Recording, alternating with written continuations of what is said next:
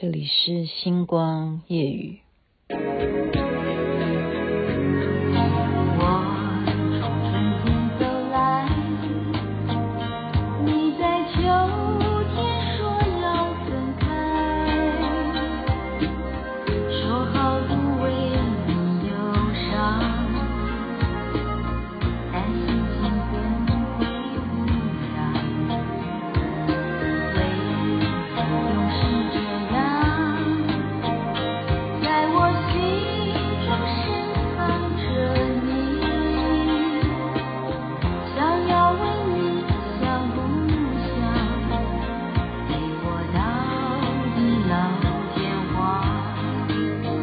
好听的歌永远是舍不得把它按暂停。这是刘若英所演唱的《为爱痴狂》。您现在听的是《星光夜语》。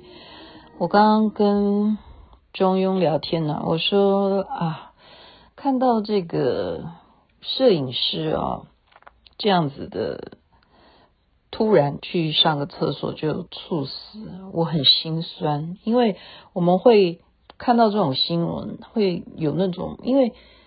就是自己也是以前哈，常常要在摄影棚工作的人，所以对于这种同行啊，我们所谓的同温层，遇到一些什么状况最了解，那种心酸就来了，心酸就来。可是防疫期间不应该有这种状况，我们要让我们的心情啊保持平静，这样子你的免疫力才会好。呃，可是我还是要大概讲一下为什么心酸，因为事事事实上啊，我们看到，例如说，有些人会说，你看啊，有些主播他们就在报新闻的时候，他们就不戴口罩。你看，其实摄影棚原来也是危险的，因为据说这位摄影师他是棚内的摄影师，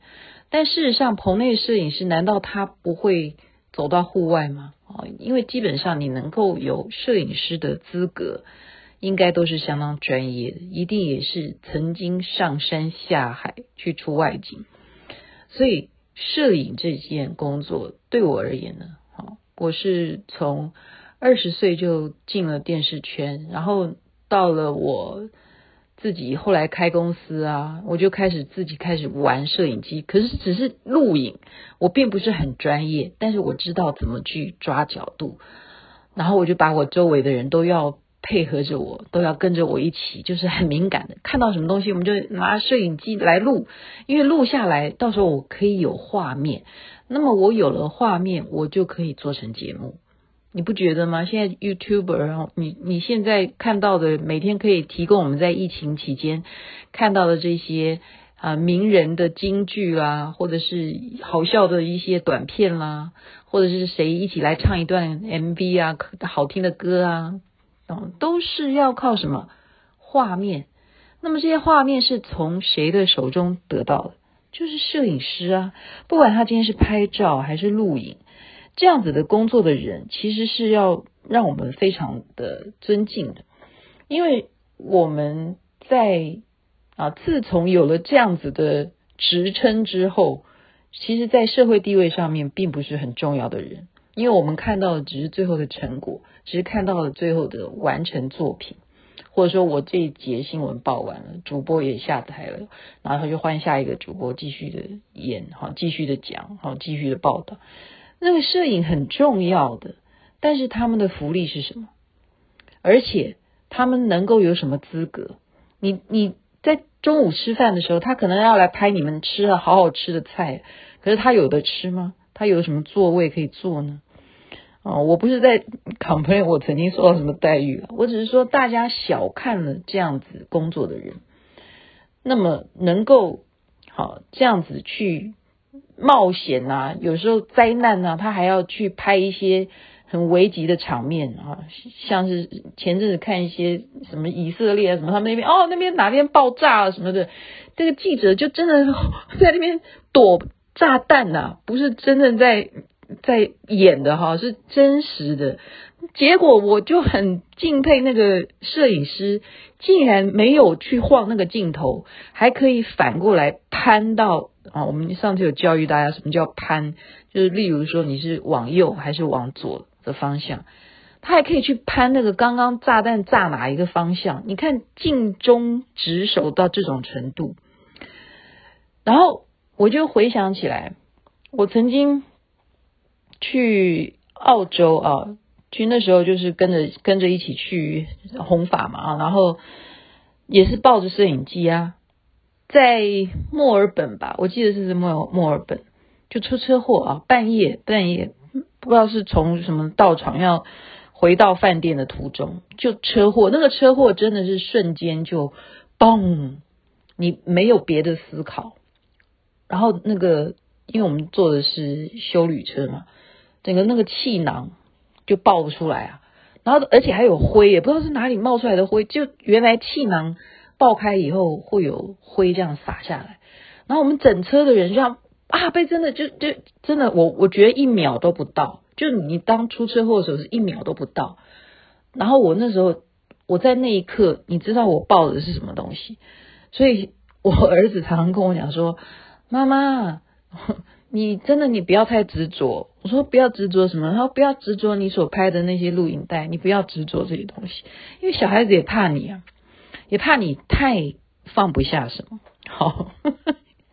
我那个瞬间出车祸那个瞬间抱的东西是摄影机，我抱在我的胸口，这样嘣这样子往前冲，这样子，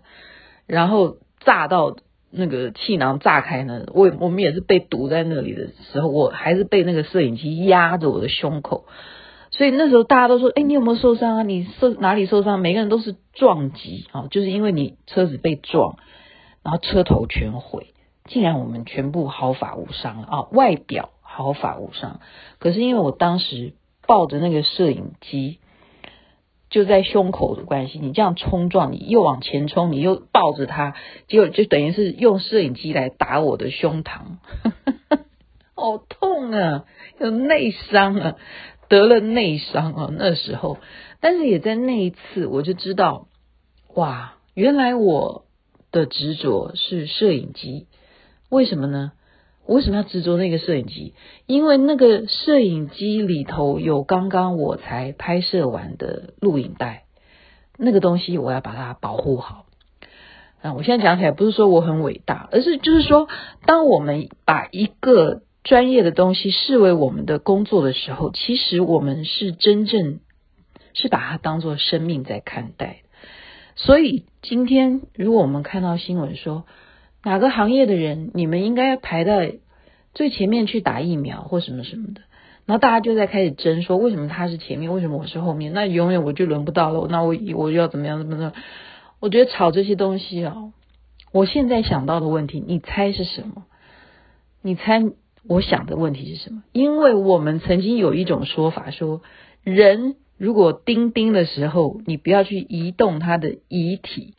你最好能够让他有黄金八小时，旁边的人要在他的耳朵旁边跟他念佛号哈。如果就是说以佛教来讲，我们会要助念。可是今天如果是这种情况钉钉的人，这个 SOP 该怎么办？真的，我我不是在要让大家进入一种恐慌，我只是忽然有这一瞬间说，我。既然也做过这样的节目《黄金八小时》，临终关怀《黄金八小时》，我曾经做过这个专辑。如果真正像现在这个是这辈子都没有遇到的状况，是会你都不知道你得病了，然后就钉钉了，那么还带有这个病毒的话，人家也不能在你旁边助念，你要怎么自己走出去？我的意思就是说。你怎么让自己能够见到那个光明，能够进到你原来该去的地方？